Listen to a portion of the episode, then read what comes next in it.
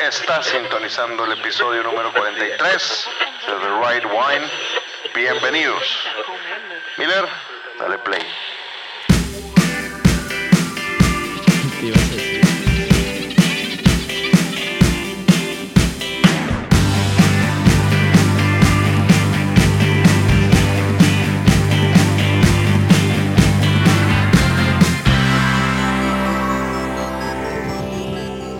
Primer episodio del año. Mauricio León va a dar la introducción el día de hoy, no yo. Primer episodio del año. Pasando el Día de Reyes. Pasando el Día de Reyes, por fin terminamos Guadalupe Reyes, güey, no mames. Yo no lo hice completo, pero tú Yo sí. por primera vez en mi vida lo completé. Ayer estábamos diciendo, estábamos en una cena con el buen Pato Rivera Río de Coli y nos decía que, y bueno, tú también lo decías, que en la Ciudad de México y en, pues casi en todo el país, menos en el norte, el Día de Reyes es como Navidad. Sí, pues en algunos lugares, o sea, por ejemplo, a mí, yo me acuerdo que algunos de los mejores regalos que me dieron de pequeño fue en Día de Reyes y no en Navidad. Hablábamos de eso de... de- Y que Qué aquí raro que nada más les ponen pinches Jolly Ranchers, ¿no? En sus, en sus zapatos. La, a mí la única vez que me dieron un regalo de Reyes fueron unos Legos y ni siquiera me los dieron, me los encontré en, en la, a la cena. Como los tenía guardados mi papá y le dije, oye, esto, no, pues feliz Día de Reyes, te lo trajeron los Reyes Magos. No se esforzó mucho. No, le valía, no, le valía madre, le importaba, en Navidad sí le echaba muchas ganas. Bueno, si alguien lo está escuchando con sus hijos, pues no, los, los Santo Claus no existe, ¿verdad? Bienvenidos al episodio número 44. Hoy Pr- primero es- del año. Primero del año. Hoy es, ¿qué es? 7 de julio. de, de julio, güey. Ya, ya me salté todo el año. De enero. De enero. Iba a decir January. Pero bueno. La época que más gente vas a ver corriendo en calzada. Ahorita, siete y media sales de la tienda, ves calzada y no mames, hay como 80 personas corriendo, güey. Cuando en noviembre veías a un pobre, a un pobre pelado ahí solito. Yo estoy de abstemio. Ahorita no estoy tomando hasta febrero. Yo a partir de ahorita hasta mi viaje en febrero no voy a tomar nada. Y es más, voy a tratar de no salir, no, o sea, Estamos en las mismas. Sí, Muy bien, haces bien. ya. Ni modo. Tenemos buen capítulo. Vamos a hablar de varias cosas como nuestros propósitos de año, relacionados al vino. relacionados al vino, por supuesto, y los temas que han sucedido a lo largo de la historia, los más importantes, básicamente, de counterfeit, o sea, Fraudes. fraudes de vino, fraudes millonarios y a las personas que les ha caído este, este tipo de cosas, y aparte, quiénes lo han hecho, quiénes son las personas responsables. Sobre todo dos, ¿no? Que Hay dos que son los más importantes. importantes gañanes en este tema. Pero, bueno, en el fin de semana pasó que perdió Nueva Orleans. Entonces, Me sorprende lo bien que te lo tomaste, güey. sí, pues fue como fair and square, digo. Perdieron bien, ganaron bien los vikingos. Felicidades a los que le vayan los vikingos de Minnesota. ¿por qué los vikingos, güey? O sea, de todos los equipos contra el que podrían haber perdido, ¿por qué los vikingos? Pero bueno. No, pues ya, no, ¿para qué le buscamos? O sea, el Breeze, el Breeze eh, Brady ya murió, ya valió. es- esta temporada? Esta tem- no, pues eh, para los Pats. We'll be back. O sea, Brady con los Pats, yo creo que ya, ya, last season. Eso sí. Fueron los Golden Globes. El monólogo de Ricky Gervais estuvo espectacular. Estuvo bueno. Muy bueno. Los memes de la Tercera Guerra Mundial también están... La Tercera Guerra Mundial, Trump, pues ahí y sus desmadres. ¿Qué más pasó? Pues, ¿qué más? ¿Qué más? Pues nada, en realidad. Ya por fin mañana, o sea, ayer, si lo escuchan el jueves, me entregan la, la gatita. de que es la Right mascota, la- es la mascota de The Right Wine. Ayúdenos a Wine. Todavía nombrarla. no hay nombre, güey. De Hacemos, hecho, hacemos un poll sí, para nombrarla y es una sommelier. sí, la vamos a educar en este, en este mundo del vino. Para Sí. los protectores de los animales no le vamos a dar vino, obviamente. Hay Si no, cat wine. Sí, sí, cat sí hay wine. cat wine, pero Es agua pintada, güey. Vale madre. Para que se sienta bien. Y por último, tengo un nuevo hobby. Y una adicción extraña. Ahora, desde la semana pasada he estado viendo todos los días en la noche Pawn Stars. ¿Neta? ¿Otra vez? Pues no ¿Siguen, sé, sa- güey. siguen sacando episodios? No, pues estoy, lo- me pongo en YouTube a ver los episodios que nunca vi.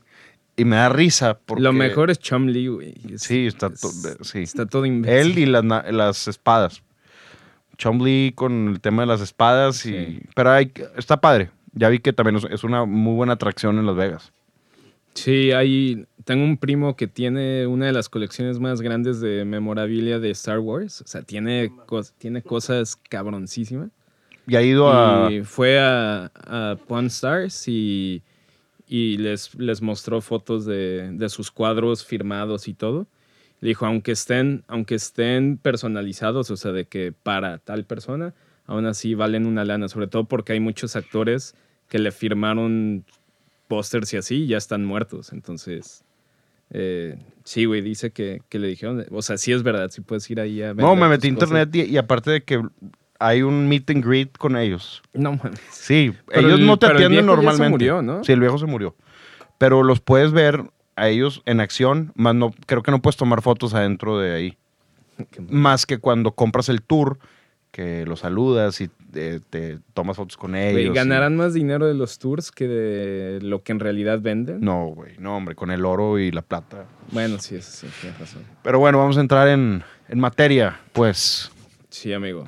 teníamos pendientes los resolutions de New Year. Sí. ¿Cuáles son tus tres, tres, ¿cómo se dice? Eh, ¿Propósitos? Tus tres propósitos en el mundo del vino para este 2020.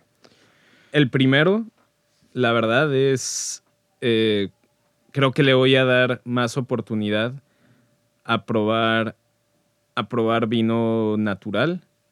Pero como te dije, vino natural del que si haces un poquito de investigación, sabes que el productor detrás es, es confiable. O sea, yo, yo el vino natural que se vende como natural nada más porque no agregan sulfitos, pues para mí ese sigue siendo pues, no sé, una, una medio estafa, pero sí quiero, uva. quiero seguir, quiero seguir eh, probando cosas nuevas, a ver qué me sorprende. Eh, la otra también es, eh, ya no va a tomar tanto Riesling, necesito probar cosas nuevas, porque para cuando, cuando es vino para consumo personal y es blanco, normalmente no, saco- no salgo de Riesling. Entonces, no sé, pienso que necesito probar más cosas. ¿Y los tuyos, Diego? ¿Cuáles No, te falta otra. Es que la otra todavía no la... Primero di las otras tú.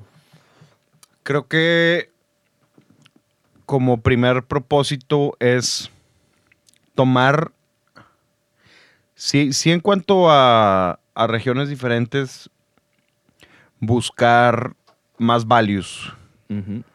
Porque ya, ya conozco los, digo, los values que a mí me gustan, pues ya, ya los conozco y ya son cosas que tengo,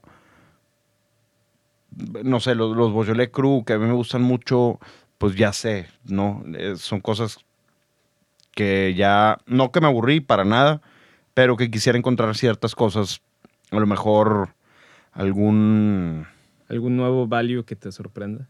values que me sorprendan, quiero buscar values que me sorprendan, eso sí, más bien esa es, esa es la palabra. Ujú. Otro sería, yo creo que, mm, no lo pensé mucho, pero, ¿qué será bueno? No sé, yo... otra cosa que... Otra cosa que quiero hacer este año es... eh, de cierta manera tomar vinos más... Va a sonar muy mamón, pero más económicos. O sea, va más o menos de la mano de, de lo que tú dices de los values, pero, pero no sé, yo creo que le podemos explorar. Yo creo que hoy en día en el rango de 300 a 500 pesos es un área que no tenemos tan bien dominada y yo creo que nos estamos perdiendo de muchos vinos interesantes en ese rango. Pero como siempre terminamos llevando lo mismo a las comidas, cosas muy buenas, pero que ya sabemos. O sea, siempre vamos Sí. con Wet, siempre vamos con Olga, o sea, como que siempre son nuestros go-to. Pero siento que hay muchas cosas en el rango de 300 a 500 que no, que no les hemos dado oportunidad. Yo creo que también seguir educando, obviamente, eso es otro propósito, seguir con The Right Wine. Uno de nuestros propósitos es The Right Wine video, Sí, güey. para O sea, que estén al pendiente de eso. Eso ya está en... Se está formando. Es un poquito... Se está horneando eso. Sí, es, es un poquito difícil lograrlo. Pronto, ahí viene. Sí. Y tenemos ahí una sorpresa que pronto, tal vez para mediados de año, eh, ese es otro de los propósitos. No lo podemos decir todavía. Ok, este propósito queda pendiente. Ese propósito queda pendiente. Pero bueno, vamos a hablar de lo que queremos hablar, de los fraudes de vino. ¿Por qué? ¿Cómo? ¿Quiénes salen afectados? ¿Y, cómo, y, y qué tan fácil o qué tan difícil es hacer un fraude de Sí. vino? ¿Y cuáles son los más importantes de la historia? Sí, pues digo, como fraude, digo, yo creo que en toda la historia de todos los productos siempre ha habido fraude de alguna manera. O sea, los primeros como records de fraude como tal, pues es toda la gente, o sea, en la época de la filoxera que, que perdieron sus viñedos en Burdeos porque se murieron por filoxera y de repente empezaban a comprar vino de Rioja o del Languedoc o del, eh, del Ródano para venderlo como vino de, de Burdeos. Entonces, entrando por ahí, pues eso ya se consideraría fraude. Pues todos los vinos que trataban de venderse como Chateauneuf du Pape, pero no eran Chateauneuf du Pape, pues también eso era fraude y por eso les crearon las denominaciones de origen para medio limitar eso. Estaba leyendo en lo que estaba investigando que en los 2000 creo cacharon a George DeBuff que, que falleció. ¿Falleció esta semana? Sí, falleció esta semana. ¿No fue ayer? Ayer. No sé, no sé si ayer. Lunes, fue lunes. Eh, pero fallece, eh, le encontraron, le descubrieron que estaba mezclando uvas de Beaujolais Village con Beaujolais Cru y vendiéndolo como Beaujolais Cru de Bruy y otras regiones. Entonces, cuando lo multaron y obviamente obligaron a, esa- a esos lotes de clasificarlos a, a Beaujolais Village. Entonces, digo, Eso eso, es- es un fraude pequeño a comparación de lo que... de lo que queremos platicar, porque, bueno, obviamente la gente, dos cosas, recomendar el documental de Sour Grapes, Está muy bueno. ese es uno, y recomendar el libro de The Billionaire's Vinegar. Dos de esas, ahí, ahí salen las dos personas más importantes que han hecho los fraudes más grandes de la historia en, en cuanto a vino.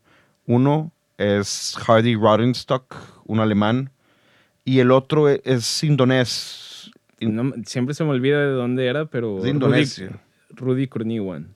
Rudy Kur- Kurniawan o Kurniawan, como se diga. El, yo tengo un poquito más información del de, De de, Rodenstock. de Rodenstock. Está muy por- interesante ese güey, la neta. Todo lo que hizo está muy interesante. Porque, uno, él era coleccionista, se decía coleccionista. Él decía que había encontrado ciertos de los vinos que hay en las, en las cavas que él tenía, que, que eran vinos olvidados. Él fue quien dijo que descubrió los vinos de Thomas Jefferson, eh, que son vinos Que la- realmente no... De la FIT, ¿no? De eran Lafite. 1787. 1787 Lafitte y en el libro salen dos Chateau d'Yquem, creo que eran 1885. Ujú. Sí, también del siglo XIX. Y casualmente a los dos, a, a Rudy y a Hardy, los une el mismo estafado, que es Bill Koch. Sí, que es uno de los Koch brothers que, que decidió salirse del negocio familiar y cobró sus billones y ahora se dedica a coleccionar arte y vino. De hecho, él, creo que hay un video ahí donde tiene Monet, Mirós y Dalí y cosas en su casa. Y abajo tiene todo, la, dice, esta es mi cava, mis vinos, grandes vinos, y estos son mis vinos falsos. Creo Y que tiene, más los de... Jefferson Wines. Ahí tiene los Jefferson Wines, tiene más de 150 botellas piratas. Sí, bueno, eso es lo que... Digo, todo eso lo dicen en el documental de Sour Grapes, pero eh, ese güey contrató a un ex FBI. FBI a que le hiciera una investigación Este, y determinó que por lo menos el 5% de toda su cava eran vinos chafos, vinos piratas. Pero, pues obviamente vinos no, no de 300 pesos como los que estábamos hablando. O sea, que puro, puro vino galletón. Entonces el güey, pues como tiene mucho dinero y supongo que está aburrido porque no trabaja en el negocio familiar, pues se puso a demandar a, a todo el mundo. güey. Y le costó más, yo creo que le costó más las demandas que los vinos, porque nada más el lote de los vinos de Thomas Jefferson fueron 500 mil dólares, Sí, no. ¿ok? Los millones de dólares fueron la- las demandas hacia Hardy Rodenstock y el otro güey, Rudy. Kurniawan. El apellido se me, se me va por completo, pero Sí, pero este, bueno, el, el Rodenstock está, ese güey era como... eh, él ya se murió. Él sí, era, pero era agente, ¿no? De artistas, según yo. O sea, era como su profesión antes de ser coleccionista. Sí, y nada más que él fue coleccionista y después fue de la gente que iba a Sotheby's, Christie's, Sí. a vender esos vinos. Y hay una persona, un intermediario, que, que es la persona que se dedicaba a los vinos viejos en Christie's y en Christie's en ese entonces, que era Michael Broadbent. Ujú. Que de hecho Michael Broadbent demandó a los que hicieron el libro de The Billionaire's Vinegar Por defamación, ¿no? difamación, pero por, porque él realmente fue quien no se dio cuenta que esos vinos eran falsos. Porque, ¿cómo vas a grabar una botella de en 1787 con algo, con una tecnología que no existía? Sí, se determinó que se taladró. Se taladró con- eléctricamente. El engraving era como con un taladro relativamente moderno. Y aparte yo estaba leyendo también que, pues como, o sea, según yo, este, este Coke como quería donarlos a un museo para tenerlos en exhibición, porque obviamente esos vinos no te los tomas. O sea, eso es parte de la historia. Entonces el güey quería exhibirlos en un museo y pues como todos los museos te piden trazabilidad y certificado de originalidad y se dio cuenta pues, que nadie había certificado esas botellas más que el que se los vendió, más que Rodenstock Rodenstock y, oh, y, el Broadbent, ¿no? Broadbent fue quien dejó pasar esos vinos Sí. a Christie's. Y entonces pues el Y tiene El- algo de culpa. Por, por- y es un experto, pero pues cómo no te das cuenta. Pues sí, pero esos güeyes llamaron al Jefferson Foundation, el que hace como el que tiene todos los registros y toda la historia de Thomas Jefferson, y ellos dicen que no hay ningún registro de que Jefferson haya hecho un pedido de esos vinos en ese año, porque obviamente tienen todos esos registros, o sea, sí tienen registros de Jefferson comprando vino, pero no hay ningún registro de que haya comprado Esas esas, añadas. añadas en particular. Porque el güey todos saben que era amante de todo lo francés. O sea, Jefferson amaba el vino francés. Él mamaba los, a los franceses. Todavía raro, podemos ¿no? decir groserías, ¿verdad? Sí, sí, Digo, a ver si este año la gente en 2020 no nos ofendemos tanto. También. Esperemos. Pero sí, este... No sé, Miller, ¿qué opinas? No, nada, no, no creo ofender a alguien. Sí, ¿verdad? Sí, güey. Pues, Algo, ah, lo que me da, es muy lógico, más bien. No, me da algo de curiosidad, pero es muy lógico. Los vinos más falsificados son los vinos más caros y los vinos más importantes. Chateau Petrus, Chateau Lafitte, Domaine de la Romane Conti, eh, Chateau Cheval Blanc. También hace años, bueno, hace como 10 años encontraron un lote como de 200 botellas de Sassicaia. Eh, eh, Falsificadas. falsificadas. En, las, en los records que hay de que encuentran, eh, encuentran diferentes botellas de vino. Creo que Opus One también ha sido falsificado, Falsificado. pero Opus One ha sido parte de la falsificación. No sé si ya, creo que ya había contado eso, que en, en una... Es más, dos. Hardy Rodenstock salió en una portada de The Wine Spectator antes de que se descubriera todo esto. Ya después de que se descubrió todo esto, Rodenstock, bueno, no Rodenstock, sino pusieron la receta de, que utilizó Hardy Rodenstock para hacer su Chateau Petrus del 8.2. Que era, incluía algo de Opus One de 1992 o alguna cosa así. Sí, que lo que sí tenía muy, o sea, que tenía muy bien el Rodenstock es que dicen que el güey era muy bueno haciendo blends. O sea, se había escuchado que si él se hubiera dedicado a trabajar en una bodega haciendo blends, o sea, que probablemente podría haber sido muy buen, eh, pues, muy, muy buen blender de, de diferentes vinos. O Pudo sea, haber sido el Michel Roland, Haz de cuenta. pero O sea, que tenía un paladar muy bueno y básicamente lo que hacía pues, era, como dices, agarrar diferentes vinos de diferentes añadas, de diferentes calidades y hacerlos pasar por añadas muy importantes. Por ejemplo, no sé, otro que hubo fue hacer pasar un Mouton Rothschild del 91 y hacerlo, hacerlo pasar por un 82, creo que también fue como gran añada. Pero eso, eso es otra cosa que si lo pruebas, aunque sea un vino falso, lo, y en el documental lo hacen que lo prueban y oye, está bueno. Pero no es del 82. O sea, pues te están dando como quiera un, un Mouton Rothschild del 91, no va a estar malo. No va a ser 82, pero no va a estar malo. El, lo malo es el hecho, el hecho de, de, la, de la falsificación, del, del tema de no... de, de robar, un, porque son millones, este Bill Koch, Koch, Koch, como se diga, perdió millones y millones. Sí, pues las tiene ahí parados en su cava. Y los Forbes, también la familia Forbes, perdieron también porque compraron, creo que...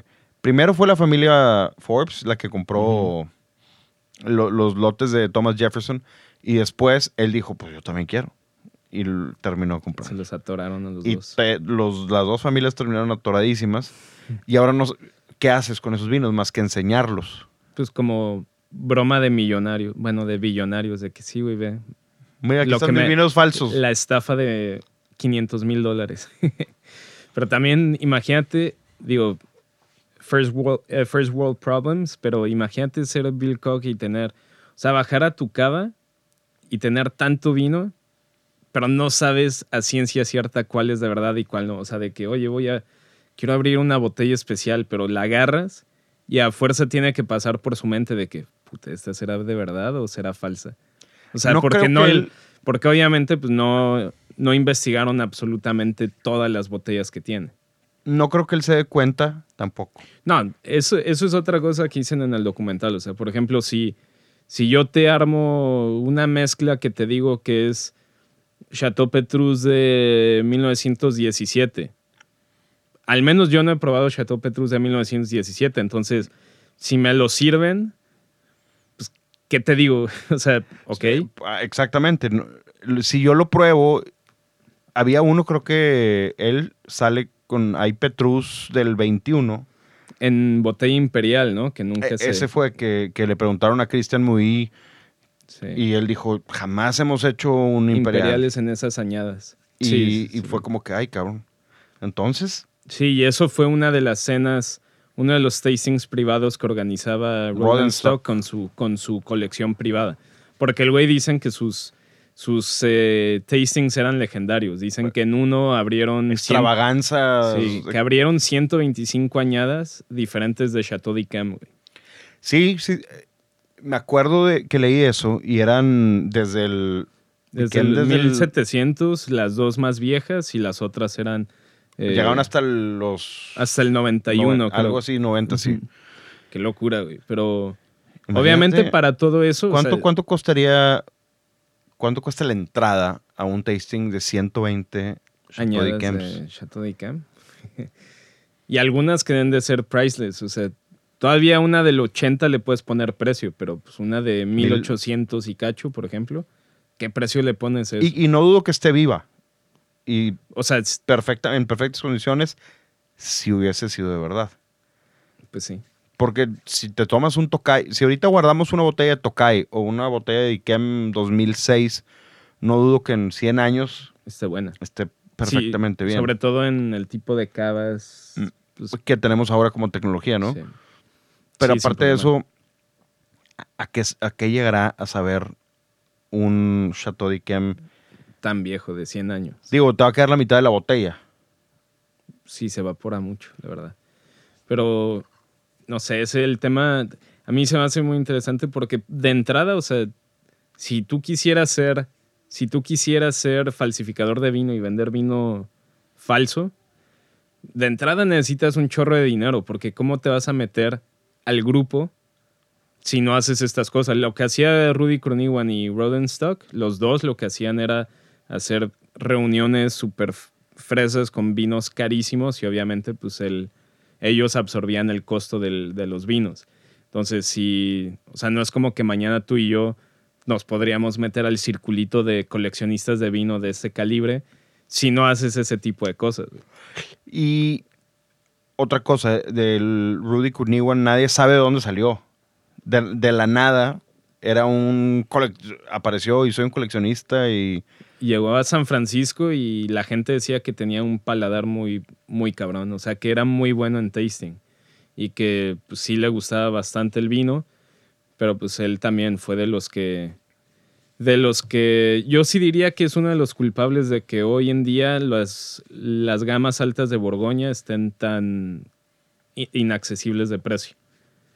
Porque pues él ¿En qué em- sentido? Porque solamente en- por el hecho de haber eh, hecho este fraude. No, es que subió todos los, subió todos los precios. O sea, él básicamente lo que hizo desde mi entendimiento es, pues, empiezas a comprar, empiezas a comprar mucho, mucho vino de Borgoña porque él compraba mucho también en subasta, pero él pagaba precios muchísimo más arriba de lo que se, de lo que se predecía en la subasta que iban a, que se iban a vender esas botellas. Y él pagaba 30, 40% por encima de lo que, de lo que se pensaba. Y, y de repente pues, lo que él empezó a hacer pues, fue empezar a sacar vino de Borgoña falsificado. Pero pues, si el último lote de, de la Romané Conti se vendió, por decir algo, se, se suponía que se iba a vender a 5 dólares, por decir algo. Y este Rudy la compró a 8, pues el siguiente lote de la Romané Conti que vendan pues, lo va a empezar en a- 8, güey Sí, como mínimo. como mínimo. Y como sigue siendo vino de millonarios que todo el mundo se pelea, pues 8. Ah, pues, el- pues alguien lo va a comprar a 10. Y luego, pues el siguiente se va a lo va a comprar a 12. Y se, va, se siguen subiendo los precios. Yo tengo varios maestros de cuando estaba en España que ellos me decían que, que en los 60, 70, inclusive 80 no era tan descabellado juntarse entre cinco amigos de entre cinco amigos que les gustara el vino y que cada quien le metiera algo de dinero y comprarse un, un Romané Conti para probar.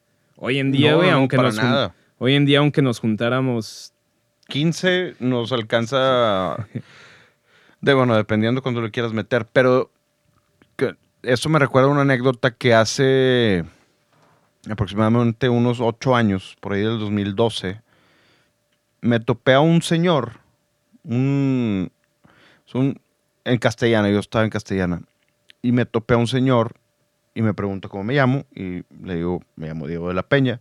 Resulta que era de la edad que tuviera mi papá en ese entonces.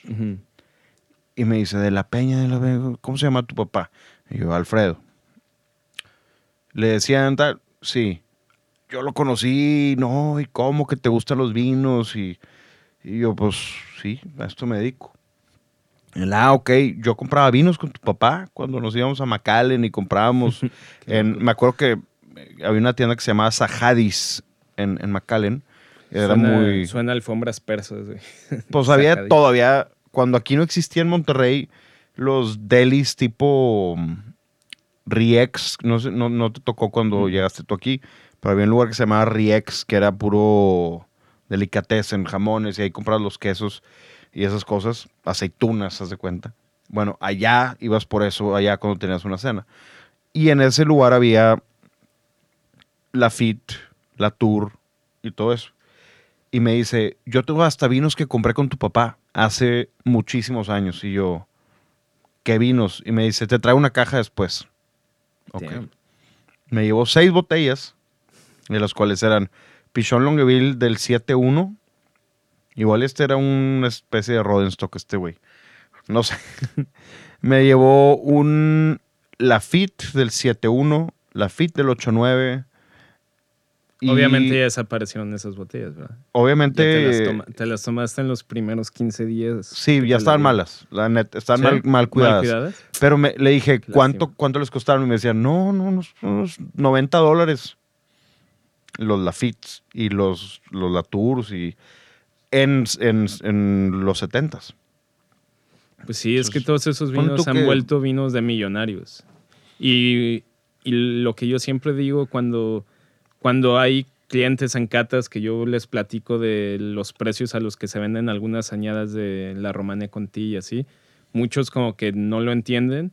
O sea, dicen, no, mames, por un vino. Y yo, pues, es que ya esa gama de vino tienes que verlo más como, como si fuera arte. O sea, se paga lo que los millonarios están dispuestos a pagar. Pero la gran diferencia para mí entre, entre comprar un Picasso o comprar un Romané Conti de, aña- de la añada más cara que se pueda, es que pues, tú compras un Picasso, o sea, si hay 100 Picassos en el mundo parecidos o X eh, al tuyo, pues hay 100 y van a haber 100 a menos que se queme un museo o se te queme la casa o te lo roben o algo. Pero las botellas de vino pues no son así. Hay mucha gente que compra, si hay 200 Romané Conti hoy, pues en 20 años probablemente de esas 200 ya nada más queden 180 porque pues una se rompió, la otra se la tomaron. Pero aparte Entonces, de pero eso, la demanda se mantiene, pero cada vez hay menos de esas Pero van a, añadas. digo, pone tú que es esas añadas, pero van a seguir saliendo otras añadas que son legendarias. No dudo que haya gente ahorita que va a guardar como patrimonio 2010 de Borgoña. Pero o te, 2010 de Burdeos. pero te apuesto que en 50 años la gente va a seguir exigiendo Burdeos del 82. Ah, y, pero ya va a haber cada vez menos. Pero, o sea, la demanda se va a mantener, pero cada vez va a haber menos botellas del 82. Entonces lo que va a pasar es que las grandes botellas van a seguir subiendo de, de precio. Digo, si quieres algo del 82, pues probablemente te metes a winebead.com, buscas y siempre hay un coleccionista que está vendiendo algo. Sí. Conozco cavas que tienen ahí que si alguien les dice, oye, te lo compro, te lo vendo. Pues sí. También, eh, digo, volviendo un, un poco al tema de los del fraude, el otro que está interesante y sale en lo, lo de Sour Grapes, es de Ponzó, de la bodega Ponzó de Ajá. Borgoña. Que este güey se, se dio cuenta que uno de los, uno de los eh, lotes más importantes de una de las subastas que iba a hacer este, este Rudy Cornigua era su Clos and Denis Grand Cru, pero añadas de los 40, creo que 1947. Y ese güey así dijo, no, yo ese vino, el Clos and Denis lo empecé a hacer en los 80s. ¿De qué, de, qué, ¿De qué están hablando? ¿Cómo va a haber Clos and Denis de los 40? Que hay también, qué pendejo. O sea, eso es puro research. O sea, si te vas a, si te vas a poner a falsificar cosas, yo pensaría que mínimo le, le echaría un poquito más de coco. Entonces este güey viajó a Nueva York, fue a la cena y a la subasta y habló con, con los de la casa de subastas para que no se hiciera, para que no se llevara a cabo la subasta de ese lote.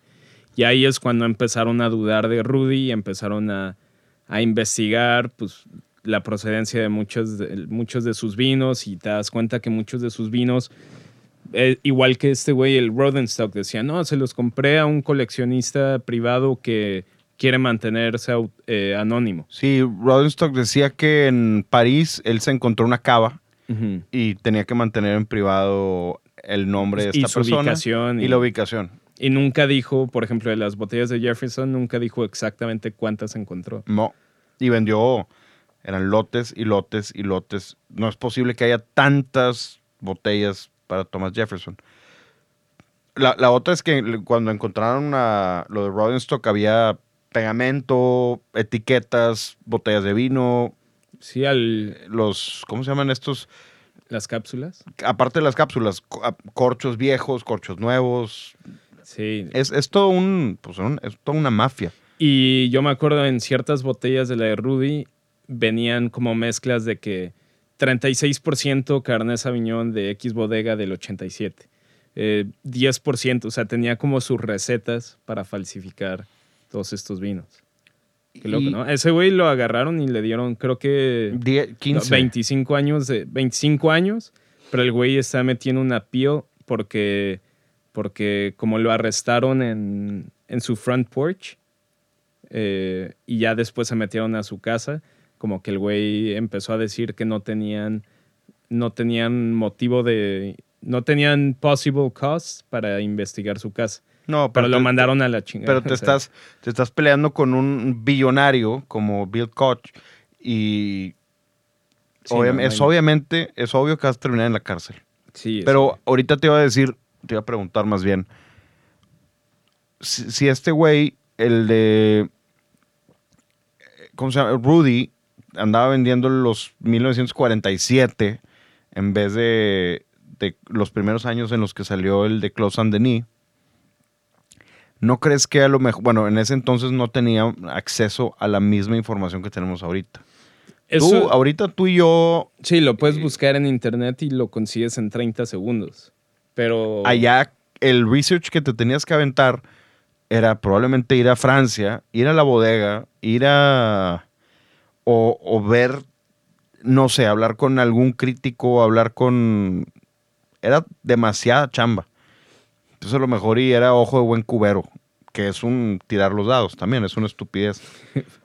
Pues sí, o sea, pues sí, tienes razón, o sea, no, pero como quiera, no sé, yo, yo insisto que hay gente que ha cometido estafas y fraudes mucho antes que Rudy y no la cagaron por un error tan relativamente tonto como eso. O sea, ¿cómo vas a vender algo que no estás 100% seguro? Es como si, no sé, Vega Sicilia se hubiera fundado hace 200, en, no sé, en 1850 y yo me pongo a vender vino de Vega Sicilia de 1820, güey. Pues, ¿cómo, güey? Si ni existía la bodega. ¿No? Pues ahí te, ahí te dice que realmente su sabiduría de vino no era tan amplia como parecía. Lo que sí dicen es que sí tenía un paladar muy cabrón. O sea, que, que en blind tastings y todo, o sea, sí, sí, le, sí le sabía. Pero pues, ¿quién, quién sabe? Pues con puro vino galletón. Sí, pues, pero digo, al final también había un, no me acuerdo de qué vino, no sé si era Ikea o alguno de los nombres importantes, pero eso es más reciente, que haz de cuenta que de X añada sacaron únicamente 24 botellas doble magnum. Y hace como tres años, nada más en China, de ese vino, de esa añada, se vendieron como 36 botellas. Nada más en China. Entonces es como que, pues, no, o sea, ahí a fuerza hay algo No, turbio. pues, es obviamente. y De hecho, la siguiente, el siguiente capítulo vamos a hablar con el buen Darius. Vamos a hablar, preguntarle algo de esto, puesto que está allá en, en Hong Kong. ¿Con qué, cuál es el porcentaje de fraudes con el que se topa? Siendo alguien que distribuye vino, tiene su propia importadora y pues es- él es americano, entonces vamos a ver qué, qué pasa con, con esas. Sí, ahora pues, ya las grandes bodegas eh, están implementando diferentes maneras eh, para garantizar a sus compradores que sus vinos son, son, ¿cómo se llama? Son verdaderos para evitar todo este tema. Eh, una, de, una de las cosas que yo estaba leyendo, porque hay de todo, hay desde, hay desde bodegas que ya le están metiendo, ya le están metiendo un tipo de chip que te, que te avisa si se cortó el foil. O sea, como que le Sí. ponen, no sé, un tipo de circuito Opus y lo hizo eso. así. Hay otras que igual que los carros, ya ves que el mismo número de serie está en el chasis, en el motor y no sé en qué otra parte. Sea, acá igual de que la botella si trae 13, 14, 15 el número, pues el corcho también debería traer el mismo, el mismo folio y la cápsula también.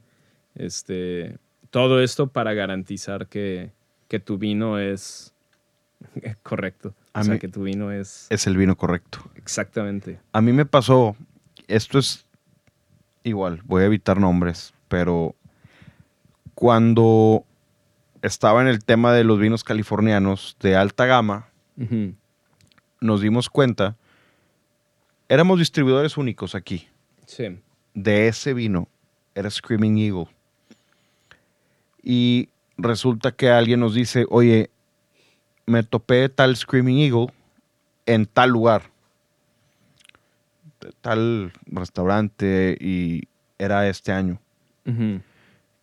Y dijimos, ¿cómo? Pues nosotros no se lo vendimos y somos el distribuidor oficial. Screaming Eagle no vende los vinos de en tienda. Los vende de, de la bodega si estás en el mailing list. Y Armand, que es el director general de la bodega, creo que ya no, ya no es Armand el director general, pero en ese entonces era, nos dijo, chequen el número, vayan a ese lugar, chequen el número. El- e- es este pequeño, atrás es un pequeño holograma que implementó Screaming Eagle en sus vinos y te dice en dónde está la botella, quién, quién fue quien la compró, Sí. qué tienda la vendió y en qué día del, del año se vendió esa botella.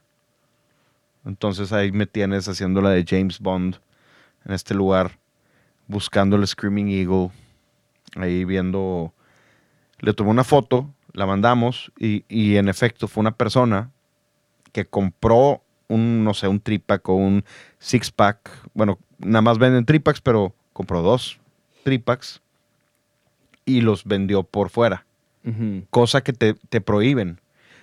No, no, yo no le veo el caso a que te prohíban a venderlos, si tú lo quieres vender a un coleccionista, pero se los vendió a un restaurante y les pegó un marbete. Entonces, eso es ilegal. obviamente es ilegal. Qué estupidez parte de este restaurante y qué estupidez de parte de esta persona. Pero se lo estaba vendiendo tal vez un poquito más barato de lo que nosotros se lo estábamos vendiendo. Nada más que el, el hecho, pues le molesta a la bodega. Entonces esta persona ya no le pudo volver, encontraron quién era y ya no le pudo volver a comprar a Screaming Eagle los vinos que compraba para él. No, no es counterfeit, pero es un caso de... de cierta manera de fraude con vino, ¿no? Pues es eso sí es fraude total, ¿no? Sí. Porque Sí. te, te estoy vendiendo, te estás- le estás vendiendo algo a la gente que tú no deberías estar vendiendo para empezar. Porque tú no estás pagando impuestos. Mm. Sí. Qué loco, güey.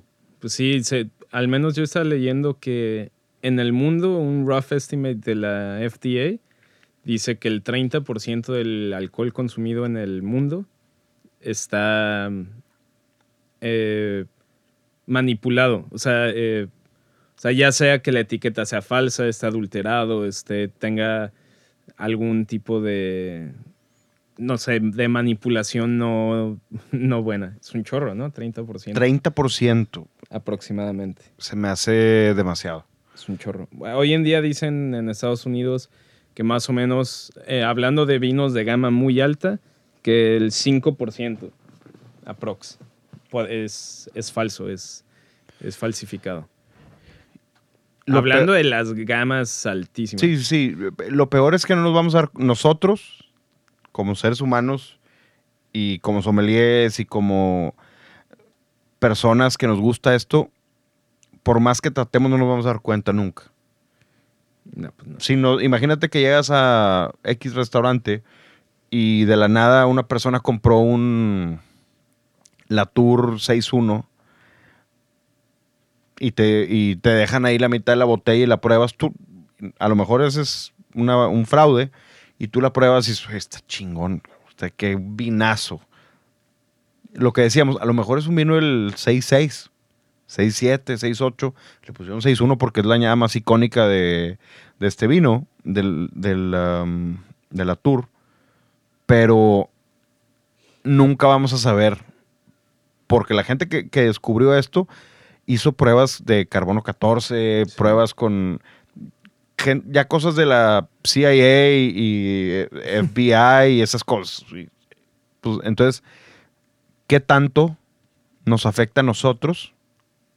A, a nosotros, hablo de tú, a mí, a Miller, a toda la gente, en el caso de, de los vinos, ¿qué pasa si nos topamos con uno de estos vinos? Pues, ¿Algún día sabremos o no sabremos? ¿O algún día va a haber la tecnología o no va a haber la tecnología? pues sí, pues yo creo que yo creo que en el rango de precios más mortal eh, o sea, no yéndote a esos vinos tan, tan altos, eh, a lo que nos tenemos que preocupar nosotros, pues es el hecho de que no esté manipulado el alcohol. O sea, igual y no para, no para venderlo más caro, porque pues si compras vino de 300 pesos, nadie se va, o sea, nadie se va a tomar la molestia de falsificarlo para vender, para hacerlo pasar por uno de 500, ¿verdad? No, no, O sea, Tiene que dejar. Sí, obviamente. Pero pues yo creo que sí hay mucho. Igual y es un poquito más de destilados, pero sí hay mucho vino. Mucho vino y mucho alcohol. eh, ¿Cómo se dice? Eh, adulterado. adulterado. Por eso, por eso hay que, digo, y, y como recomendación a la gente que nos escucha, es el um, ver la provenance de todas estas, todo lo que se tomen. Sí. Obviamente, si van a un antro, restaurante, todo eso, siempre que las botellas tengan su sello, en un restaurante igual, saber a dónde compran. Yo creo que, y la mejor manera es saber que los restaurantes le compren a un buen distribuidor, a un buen importador, y saber que el, que el importador compra directo de la bodega, no que el importador se lo esté trayendo de, de un tercero. Sí. Porque eso pasa mucho también, que a lo mejor importas vinos de una persona en Estados Unidos o en algún lado que le compra a la bodega. O le compró, o al menos eso es lo que dicen. No, pues deberías. O sea, para ser, respet, o sea, para ser respetado, para ser un importador y un distribuidor respetable, pues necesitas tener una, una trazabilidad muy clara. Sobre todo si estás trayendo y vendiendo vinos de esa gama o vinos de coleccionistas, la verdad. Este, y el otro, el último tip que yo daría, que yo también de cierta manera lo consideraría un poquito fraude, que me pasó ahora que está en Ciudad de México. Digo que no lo pude comprobar, pero yo sé que lo hacen muchos restaurantes. Es pides algo por copeo y sobre todo vinos que, que conoces bien y no sé si te ha pasado, te lo traen y tú lo hueles y dices, ni, No de, es. ni de chistes ese vino. Y me pasó ahora en Ciudad de México, entonces pedí que me trajeran la botella y eh, no, joven, ya no era la última botella. Ah, ok, no, pero me puedes traer la que te acabaste, o sea, la última copa que me serviste. Esa botella me la... Es que quiero tomarle una foto. Ah, no, es que ya la tiraron. O sea, como que demasiada excusa y yo ¿Por, lo... ¿por qué hacer eso cuando, si lo tienes de copeo, se supone que es un precio accesible? ¿Para qué lo rellenas o para qué le pones otro, otro vino? A mí no me ha tocado eso. Me ha Yo por eso que- soy 100% fan de que las copas se sirven en la mesa. 100%. O sea, no que te las traigan servidas de la barra.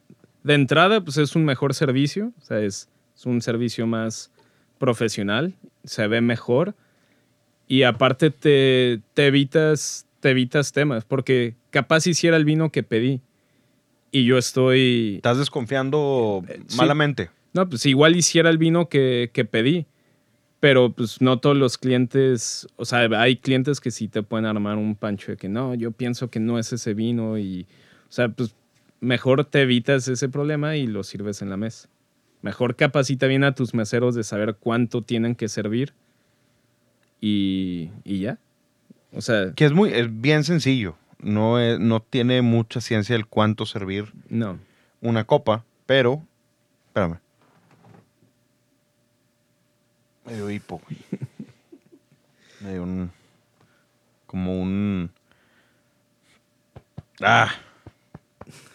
ya. Algo, algo iba a decir de, de lo mismo. A mí no me ha pasado nunca eso de que me, me sirvan otro vino, pero me ha pasado que me sirven vino que ya lleva tres o cuatro días abierto. Y te dicen que está recién abierto. Sí, está recién abierto. Sabes que, discúlpame, pero no. No, no, no está. Y lo, lo dices con educación. Oye, no. Pero si te dicen, no, se, se lo juro, joven, que lo abrí. Sabe a. Pruébalo. Pruébalo. O sea, es- sabe a, A vinagre. a vinagre o a pasito. A mí me pasó, me pasó una vez en un bar en San Sebastián que fui y en su cuenta pedimos una botella de Remeyuri, que me gusta mucho la verdad Remeyuri. Este, la abrieron, la olí y dije, "Es- este vino está, está malo, tiene defecto. O sea, estaba como cocinado, olía, olía como a vino cocinado. Y yo, no, este está mal. Y el mesero, digo, también los vascos son, Mamones. bas- son bastante brutos y difíciles de... O sea, brutos en el sentido de que son muy... no sé. Directos, eh, mamones. So- es muy difícil razonar con ellos, desde mi punto de vista. Entonces yo le dije, oye, este, la botella está mal. No, así es. Eh, yo, no, en serio, se está mal. Pues el güey es de cuenta que no quería abrir una segunda botella. Y yo le dije, oye, ¿sabes qué? Te pro- Mira, está bien, tráeme otra botella. Si está diferente, no me, puedes no me puedes cobrar la primera. Y si están igual, pues te pago las dos y ya, da igual. Pues traen la segunda y estaba igual, güey, con el mismo defecto. Entonces yo así, puta, ¿y ahora cómo le voy a decir este güey? Entonces bajé porque el mesero me mandó a la chingada. O sea, fue de que... "Eh". Entonces bajé para buscar al gerente porque, pues uno, pues el güey se portó súper, súper prepotente y casi, casi pendejeándome. Total, bajo y justamente cuando sale el gerente, abre la puerta de la cocina y literal donde tenían como su cava, que no era cava, nada más era un stand de vinos, así de madera, Ajá. era adentro de la cocina al lado del horno, güey. Yo así, no mames, ya eso fue como mi, fue como mi punto perfecto de que, oye, o sea, ya sé por qué todos tus vinos están tronados, o sea, los dos, los dos que más, que, que abrieron arriba están tronados. Y, y es un defecto de, de que claramente tienes esas botellas por lo menos 14 horas al día a 40 grados o 35 grados. güey. ¿Terminaste pagándolas? No, no, obviamente no. Pues me- yo me enojé y pues, las entradas que las entradas que habíamos pedido ya no las acabamos, pagamos eso y obviamente no pagamos nada de las botellas y mejor nos fuimos a otro lado. Que hay que cuidar bien los vinos. Eso es algo bien importante. Sí. Oye, Y- por cierto, algo que no hemos mencionado. Todo el fin de semana y creo que ya desde la semana pasada llevan los wildfires en Australia.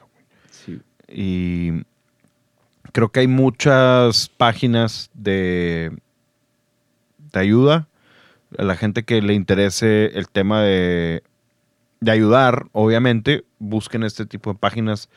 Debe haber muchas, hay muchas.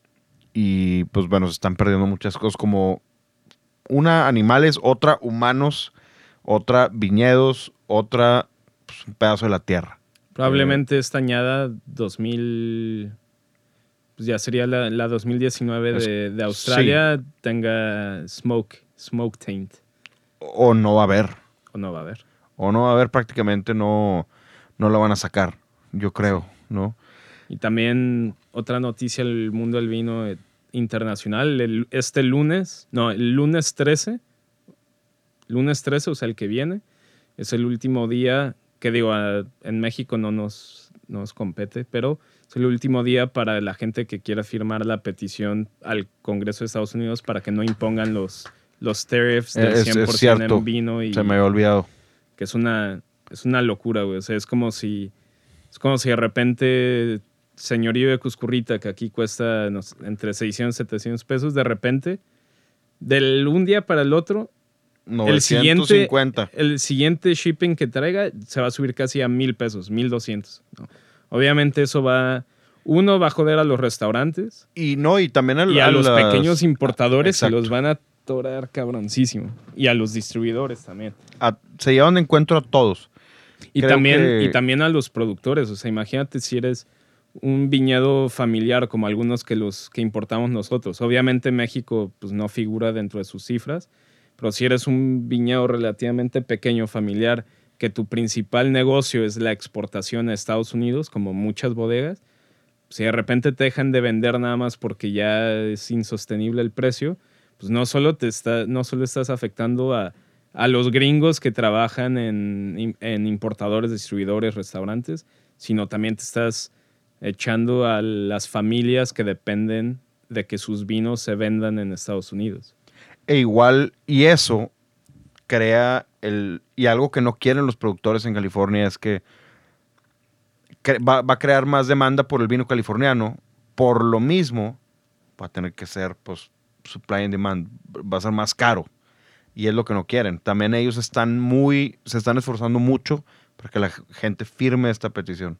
Entonces hay que ser Sí. conscientes y si, si, tienen están amigos allá, americanos, díganles que que vayan y hagan esto porque es, ya saben, hay un presidente allá medio, digo, el de acá está peor, pero o sea, tan- pues, pa- tal están para iguales, cual, tal están- para cual, ¿no? Están iguales en diferentes, en diferentes, digamos que son tontos en diferentes maneras, pero están igual de imbéciles.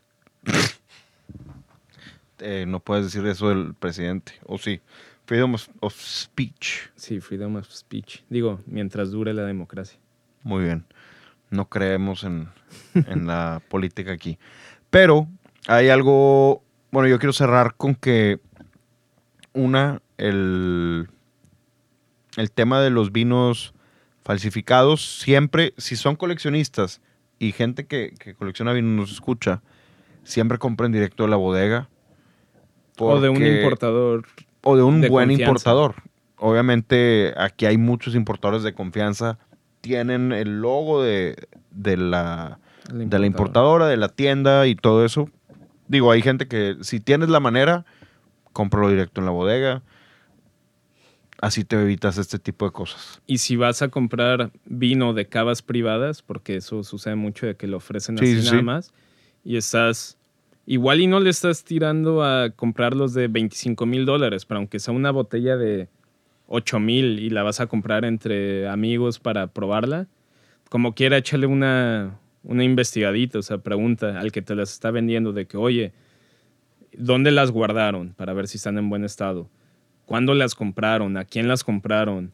Porque, digo, si trae el marbete viejo mexicano, que era como una tira entera que cubría la botella, pues bueno, mínimo sabes que sí son de importación. Pero si son vinos que no traen ningún marbete o así, y, y te dicen que los compraron en Estados Unidos, pues, o sea, hacer tu tarea, investigarlo un poquito más para asegurarte que... O buscar a alguien que, que si tú no conoces, te ayude con eso. Sí, porque luego pues, es muy fácil, es muy fácil hacer tonta a la gente. La. Y, y qué hueva que te hagan tonto. Y más si estás gastando cantidades importantes para cada quien, igual y para alguien mil es mucho y para otros 50 mil es poquito, pero no importa, dentro del presupuesto que sea, pues si vas a comprar vinos a un tercero, pues haz, haz tu tarea, investigale un poquito. Me parece perfecto. Muy bien, amigo. Se me Buen hace que. Buen episodio. Acuérdense que la playlist, que ahí va, ahí va agarrando más, mucha más música, cosas más, más interesantes y pues descubriendo cosas cada vez. No nada más descubrimos vinos, descubrimos música. Entonces, The Right Wine Playlist en Spotify. En Apple también la pueden encontrar. Y las redes sociales de El Buen Mauricio son Mau León con dos U's y The Little Wine Market de la tienda. Y próximamente les digo el de, el de la gatita Ah, bueno, acuérdense de.